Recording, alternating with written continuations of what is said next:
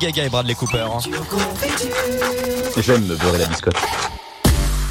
Alors aujourd'hui, mercredi 9 novembre, on parle donc des gants chirurgicaux en latex ou en caoutchouc à son origine qui n'auraient jamais existé sans cette fameuse histoire d'amour. On remonte donc les super leftos ce matin en 1889. On va à Baltimore aux États-Unis où exerce le docteur William Halsted. Brillant chirurgien, il a révolutionné la pratique des opérations en Amérique euh, en important justement bah, des méthodes européennes et notamment celle de Louis Pasteur. Louis Pasteur à qui l'on doit bah, notamment la stérilisation de beaucoup de choses jusqu'à sa méthode eh ben, aux États-Unis, on privilégie la rapidité d'intervention. Donc souvent sans anesthésie, t'imagines le truc?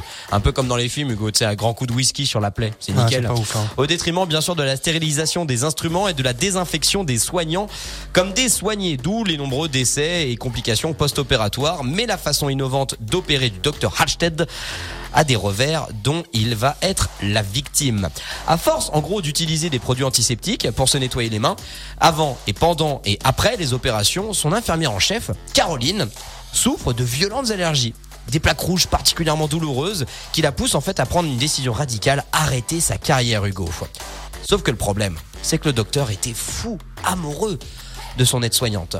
Donc, il va essayer de trouver une solution pour qu'elle prolonge sa carrière à ses côtés.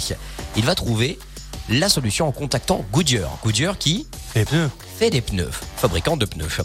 Il leur demande de fabriquer des gants en caoutchouc pour sa bien-aimée. 15 jours plus tard, le docteur offre la paire, la première paire même de l'histoire des gants chirurgicaux à Miss Hampton, la toute première paire donc de l'histoire. Elle reste donc à l'hôpital et mieux réussit à convaincre l'ensemble du personnel de leur hôpital eh bien, à utiliser ces fameux gants chirurgicaux. Ils exerceront ensemble pour le restant de leur jour et eurent beaucoup d'enfants. Voilà pourquoi pendant longtemps on a surnommé les gants de chirurgie les gants de l'amour. Bah, et moi, c'est ça, c'est ça que je voulais savoir. Est-ce que du coup, ils ont- il a réussi du coup à la faire rester et du coup, bah, bah, à se mettre en couple avec elle et c'est oui. Belle histoire Bah voilà, parfait.